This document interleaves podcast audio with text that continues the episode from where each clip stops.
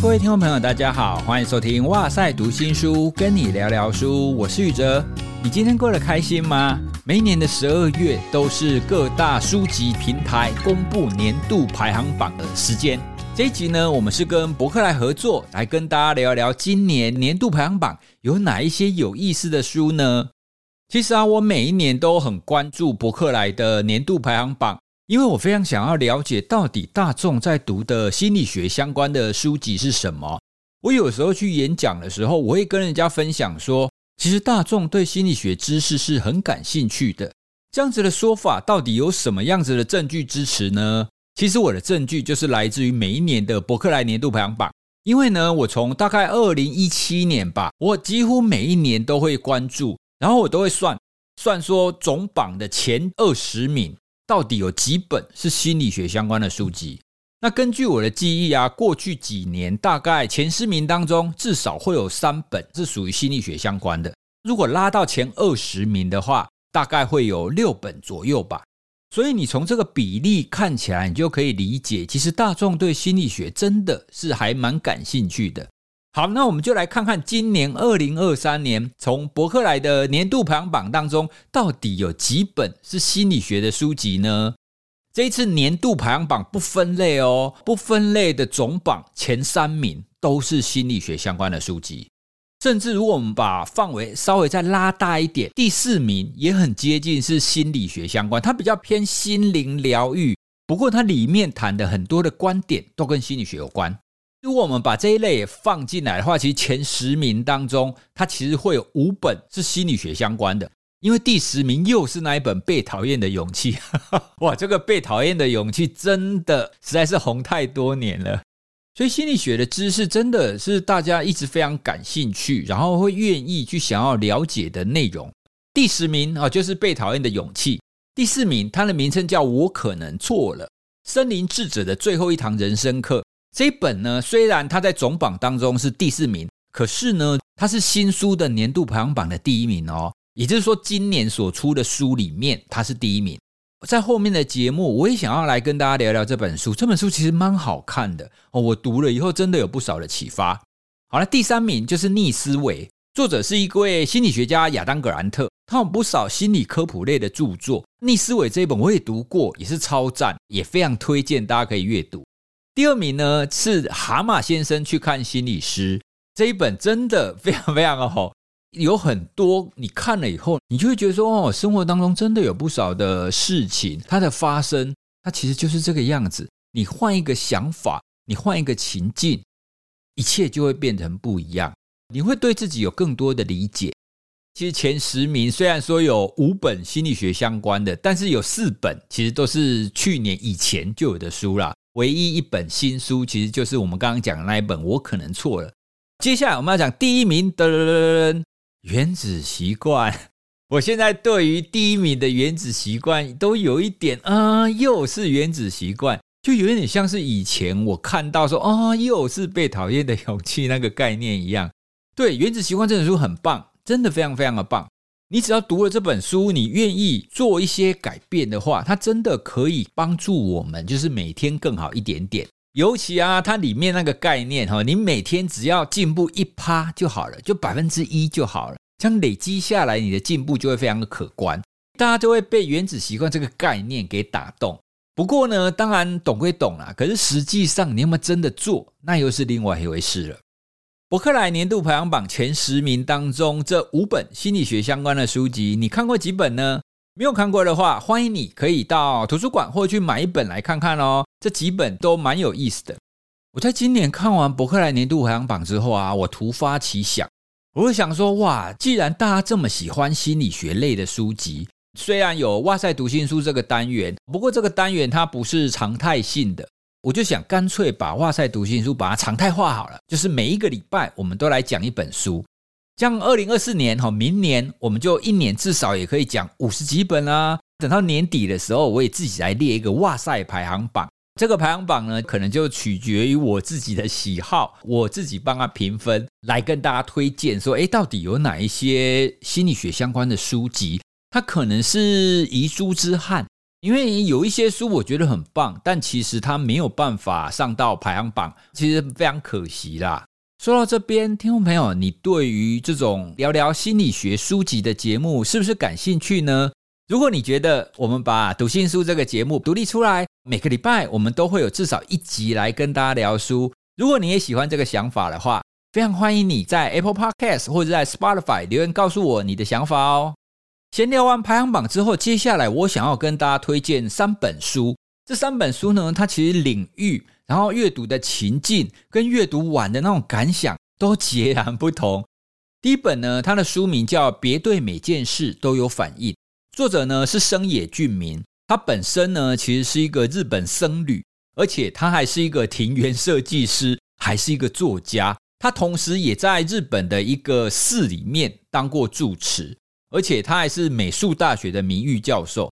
哦，所以大家把作者的这个多重身份集结起来，你就会觉得哦，他的书可能有一定程度的那种禅味，没有错。其实生野俊明先生啊，他不管是他的文字，或者是他所设计的庭园，其实都很禅学。简单的讲，就是你读了这本，别对每件事情有反应，你会有一种非常简约，而且会引人思考的这种情况。他的书呢，其实每一篇都很短。就很像是在写脸书一样，短短的几十个字而已，跟我们一般在看书的那种体验不太一样哦。因为一般我们如果看散文或者是看小说，至少一篇可能会是一两千字嘛，但是它每一篇都大概就只有几百字而已。虽然短短的，可是会留有很多你可以思考的余地，不会把事情讲满，不像是我们在读科普书，你要讲得越清楚越好。其实有的时候。把一个观念打出来，然后适度的让你想到这件事，旁边的留白其实非常适合我们去好好的思索，说，诶，我们的情况是不是也会这样？所以他的书呢，其实就会从生活当中各个面向提出一些观点，而这些观点呢，可以让你在生活当中有不同的想法。我想要跟大家聊聊关于这本书当中的几篇，其中一篇呢，它的标题就写“家人仍然是他人”。哎，一刚开始我看到这个标题的时候，就打中我，你知道吗？因为我们每一个人很容易会把家人，当然就当做自己人嘛。可是当我们把家人当做自己人的时候，也会有一个隐性的设定。这个设定是你想的跟我想的应该要很接近，你的生活方式跟我的生活方式应该要很像。比方说，跟我们很亲近的伴侣。我们很容易会有一种做法，就是诶，我们结婚了，我们是生活在一起的伴侣，所以我们的想法、我们的做法应该要一致。你要了解我，我要了解你。但大家都可以明白，这是不可能的事嘛。还有我们在对待孩子的时候，其实很多的父母，包括我，我们隐隐约约的会有觉得说，诶，孩子是我的延伸，特别是在小的时候，这种感觉会更强烈，因为你要照顾他，你要引导他，你要教育他嘛。那种感觉呢，其实也会带来一个他跟我要很像，要很接近，甚至是一样。可是呢，在这一篇家人仍然是他人的时候，就很明显的点出来这个概念：家人就算跟你再亲近，他依然是一个独立的个体，有自己喜欢的东西，有自己的个性跟价值观。所以呢，再亲近的家人都不可能会百分之百互相了解。如果我们从这个观点去理解的话，你就会发现，哎，对，我们在生活当中似乎很多的争执或冲突，都是来自于我们觉得你应该要懂我，你应该要帮我，你应该要跟我一样。如果跟我不一样，那我们好像就是有一种隔阂存在，就会出现那种冲突。所以在读这一篇的时候，提醒了哦，不要觉得说家人就一定要是跟你一样。我们需要有彼此的尊重，而且我觉得这个提醒更需要在父母身上。孩子从小到大跟父母之间的连结是会改变，在婴儿状态的时候，跟父母的连结是很强的。可是随着他的成长，进入学校，然后慢慢小学高年级，甚至到青春期的时候，孩子有可能会想要刻意跟家人脱离。所以，随着孩子的成长，跟父母之间的距离是不断的在改变的。可是有的时候，我们父母亲会没有察觉到这样子的一个变化，会突然有一种觉得，这诶，为什么你以前就是跟我这么好，现在都不理我，或者是到底发生什么事了，让我们两个之间的感情变了？其实并不是父母亲做错了事，而是随着孩子的成长，本来就会有这样子的一个现象。所以，家人仍然是他人这一点，对我来讲，它是一个很重要的提醒，尤其是在要好好的跟孩子相处这一点上。还有另外一篇呢、啊，它的标题是写“每天制造一点小改变，让生活更充实的方法”。这个概念其实跟我们刚刚讲的《原子习惯》那本书其实很像，但是呢，我觉得它的提醒更多在于，不要觉得你的每天是一成不变的。因为很多人开始工作以后，甚至有小孩之后，很容易觉得说啊，我每天都一样啊，都上班啊、下班啊、接小孩啊、吃饭啊，好像生活都没有什么改变，所以就很容易觉得说一成不变的生活会很无聊，没有什么生活的乐趣。可是呢，我们每一天其实都是不一样的嘛。就算你在同一间公司工作，就算你同样要接小孩，可是呢，你每一天所发生的事情一定不一样，你吃的东西一定都会不一样。所以，我们是不是可以去注意？诶，今天是不是有发生什么跟昨天不一样的好事呢？其实，你真的可以发现，每天都有一些你觉得很美好、很开心的一些小事。其实，每一天都会有一些惊喜。所以每天都找到，或者是帮你自己制造一些小改变。你就可以活在一个比较快乐、比较美好的一个生活当中。就算在金钱上可能没有那么富足，可是你在心灵上，它会是一个富裕的状态。每天制造一点小改变，它其实也有活在当下的概念存在。就像我们刚刚讲的，每天都不太一样嘛。可是呢，你有没有去发现它？如果你都一直关注着还没发生的事情，一直想着我接下来要做什么，专案做不完，一直很焦虑的话，你当然没有办法关注你生活周遭所发生的那一些事，你就会觉得每天都一样。所以每天制造一点小改变，这一章也让我联想到，哎，对，没有错，我们确实在生活当中，你要提醒你自己缓慢下来，去感受自己的生活。这是第一本，我摘了当中的两个部分来跟大家分享。它的书名是《别对每件事情都有反应》，小小的一本，很禅学、很简约的一本书，适合在睡觉前或通勤的时候拿起来阅读一下。第二本，我想要跟大家介绍的是《我可能错了》，它的副标是“森林智者的最后一堂人生课”。刚刚有跟各位介绍，它是今年博客来年度排行榜的第四名，同时也是今年新书榜的第一名。这本书光讲作者，你一定会很感兴趣。作者比约恩，他是一个经济学家，他的天赋非常的优异，很早就在国际企业获得很好的一个职位。但是呢，他在很年轻的时候就突然被雷打到呀。他里面虽然没有这样诉说，可是我读起来就真的是这个样子。啊，你想想看，一个在资本主义，因为他是瑞典人，在瑞典金融界这种大公司做了很好的工作，但突然他就想要去出家，他就跟他的爸爸妈妈说：“哎，我要去出家喽！”哎，这到底是发生什么一回事？这真的是很独特的一个转折。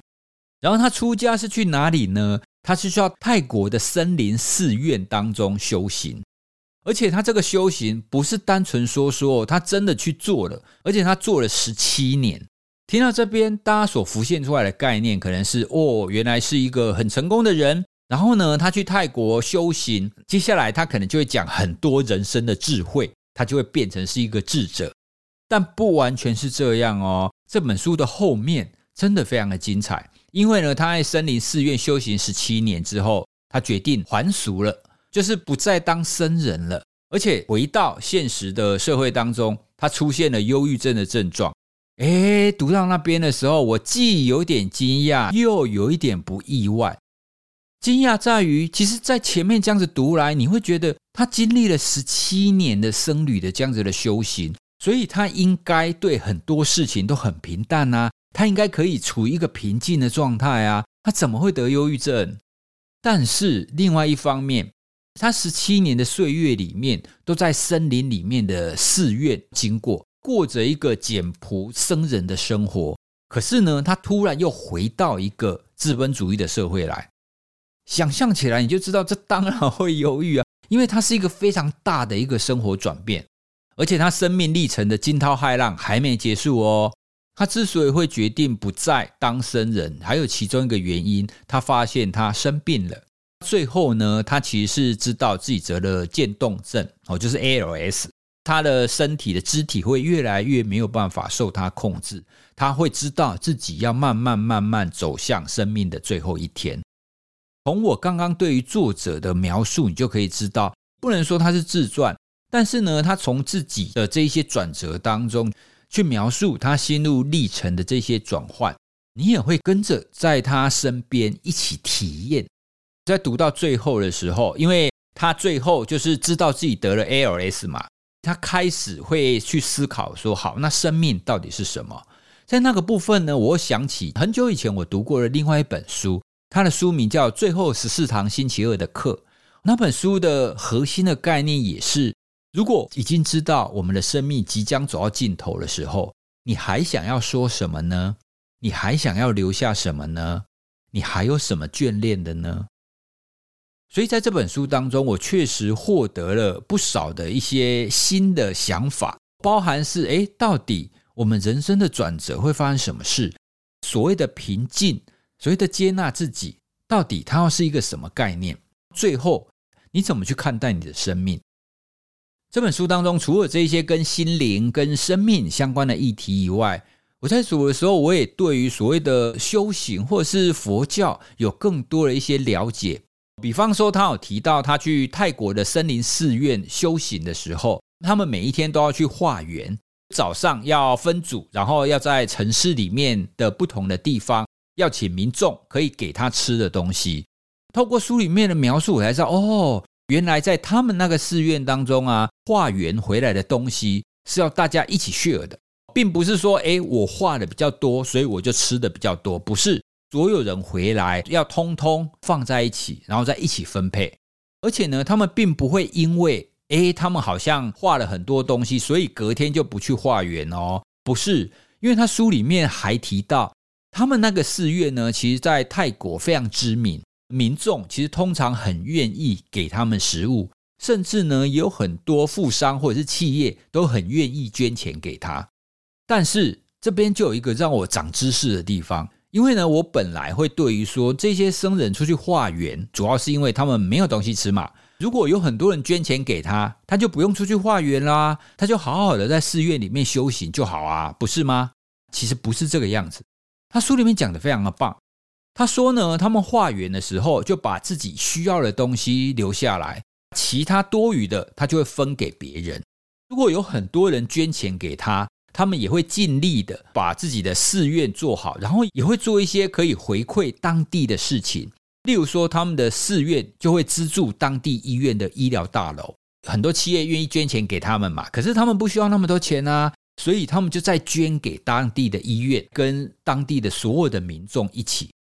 也就是说，他们所谓的化缘，不单纯只是为了要让自己吃饱，而是他们跟民众一起生活的一种方式。借由这样子的一个共享，或者是说资源的再分配，他们跟当地人就会变成了一个相互依存的关系。我读到这里的时候，我才稍微更了解了一点关于化缘的概念。当然，也有可能是每一个寺院不太一样啦。这边讲的是书里面他在泰国那个森林寺院的例子。好，那关于这本书的书名呢，我可能错了。他在里面确实有不少的章节，他在描述这件事情，而我可能是错了。这句话我自己有两个阶段的一个体悟。第一个呢，其实我自己在面对很多事情，不管是知识层面的，或者是生活层面的，我也常常会提醒我自己说，这件事情真的是这样吗？它是不是还有其他的可能性呢？我自己是以为是心理学的训练所带给我直觉式的一个反思，因为心理学研究里面常常会有很多的干扰变相嘛，所以一件事情一个效果，它本身就会有很多的可能性，有很多的干扰因子。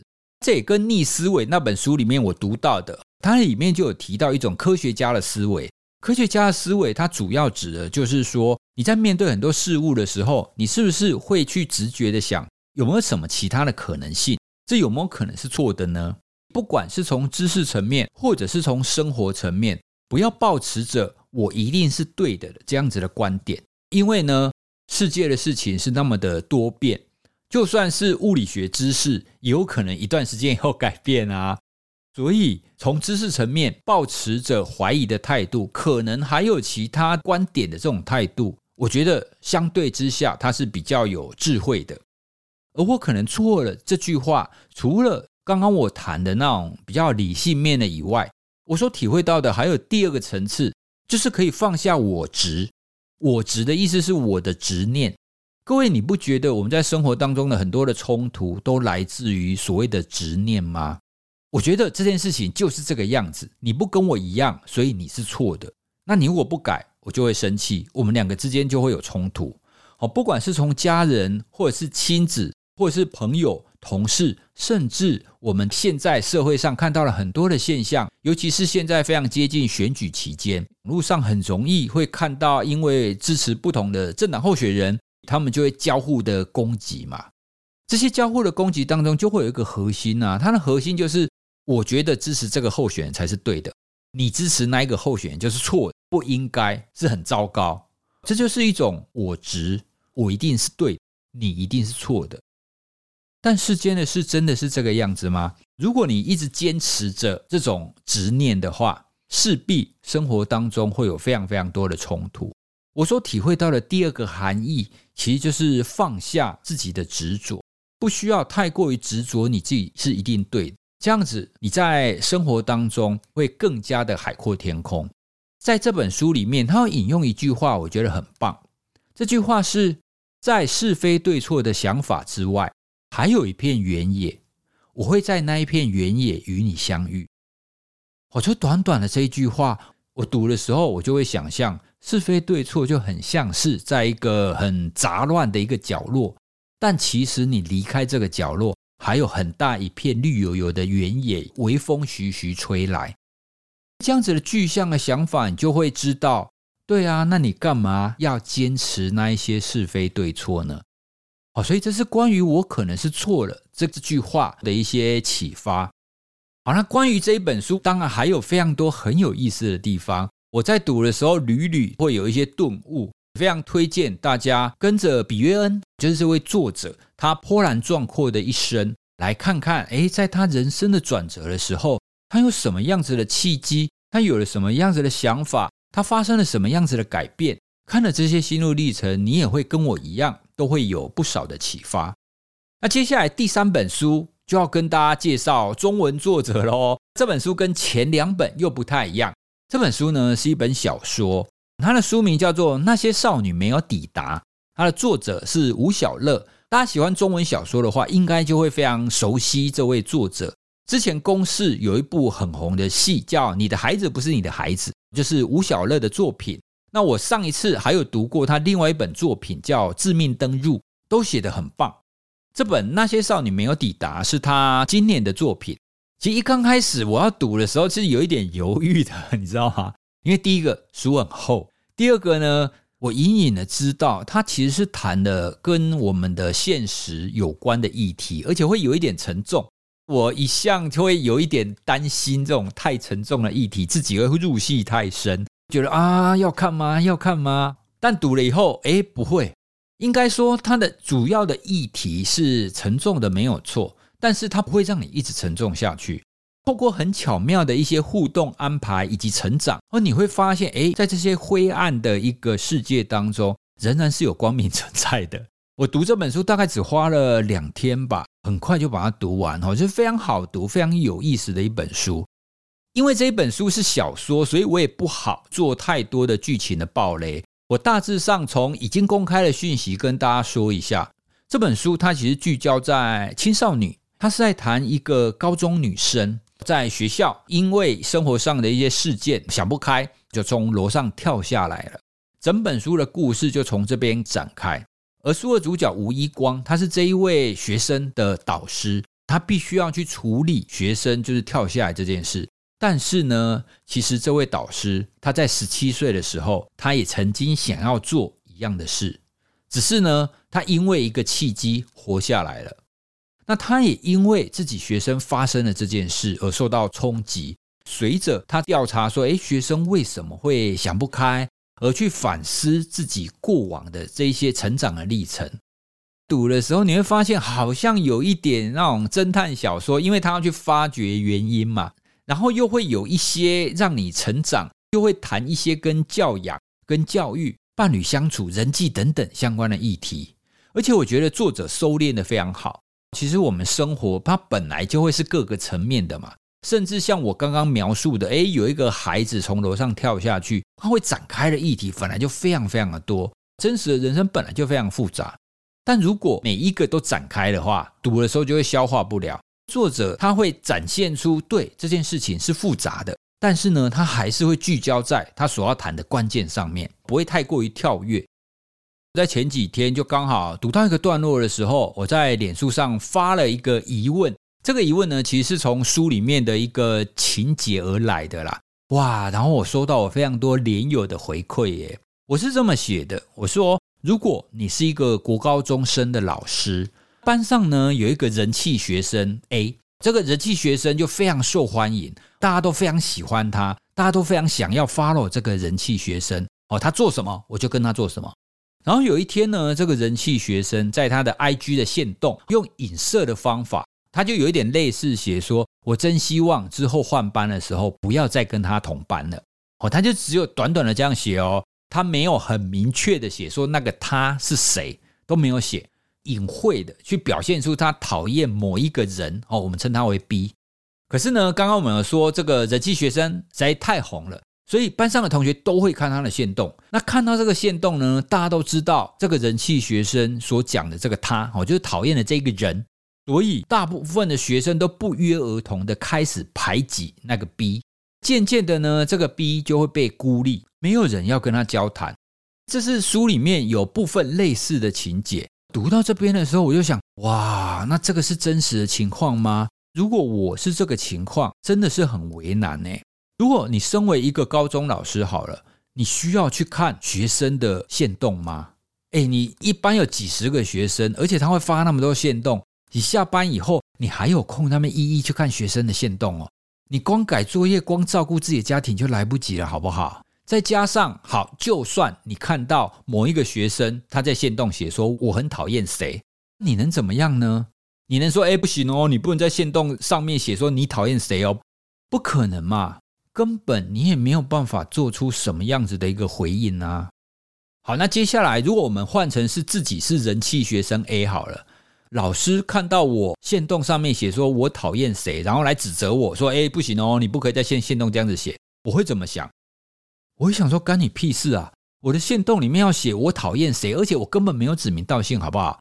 我连在自己的限动上写什么我自己的感觉都不行吗？”所以你站在人气学生 A 的立场想，我难道不可以在我自己的账号讲什么感受吗？好，那接下来如果你是站在大部分学生的立场想，假设我非常喜欢这个人气学生 A，他讨厌谁，我就站在他这一边啊，不行吗？我也没有怎么样啊，我也没有欺负那一个 B 啊，我只是不跟他在一起而已啊，我总有选择我想要跟谁在一起的权利吧？啊，这样讲好像也没有错啊。但是最后，如果你是站在那个 B 的立场，你发现，诶，为什么班上的同学不约而同，通通不理我了？不管什么事都不会算我一个。在青春期的时候，大家都会非常在意同侪。就算你没有想要跟全班都做朋友，你在学校你还是需要有一定程度的人际支持。可是就因为这小小的事件，大家都这样子直接的排挤你。你在学校的生活其实是变得很痛苦的，所以这种人际的孤立可以算是一种霸凌。好，那如果我们接受这件事情是一个霸凌的话，那我们再回来看，诶，这件事情到底要怎么处理啊？他只是一个学生在限动里面没有指名道姓的说他讨厌某一个人，然后其他的人猜测那个是谁，然后自发性的不去理这个学生，这样子，身为老师可以怎么做？我在脸书上我就写了这几个剧情，然后底下非常多脸书的好友他就回馈，然后说对，没有错，这就是现在正在发生的事情。我还有一些高中老师的朋友也是留言说，对，这就是我的日常。他们就是必须要常常去处理这一些很幽微、很细致，看起来是小事，可是你没有处理好，它就变成大事。所以呢，从我刚刚讲的那个例子，我突然觉得我以前在学习的时候没有网络是件好事，你知道吗？因为不管怎么样，我们有事情，我们就会面对面直接的交流。当然，有的时候我们还是会透过纸条啦，透过什么其他的方法。但是至少你不需要一天二十四小时都在担心说，诶，到底在哪里有人说我坏话，或者是我有什么样子的留言出现了。网络增加了人际的互动跟连结，没有错。但是呢，就是水能载舟，亦能覆舟。因为这种特性，而使得一些比较黑暗、比较不好的层面也都出现了。更不用说刚刚那一段里面，其实大家彼此知道彼此是谁的。像网络还有更多你根本不知道来攻击你的人、来散播谣言的人，这个人是谁？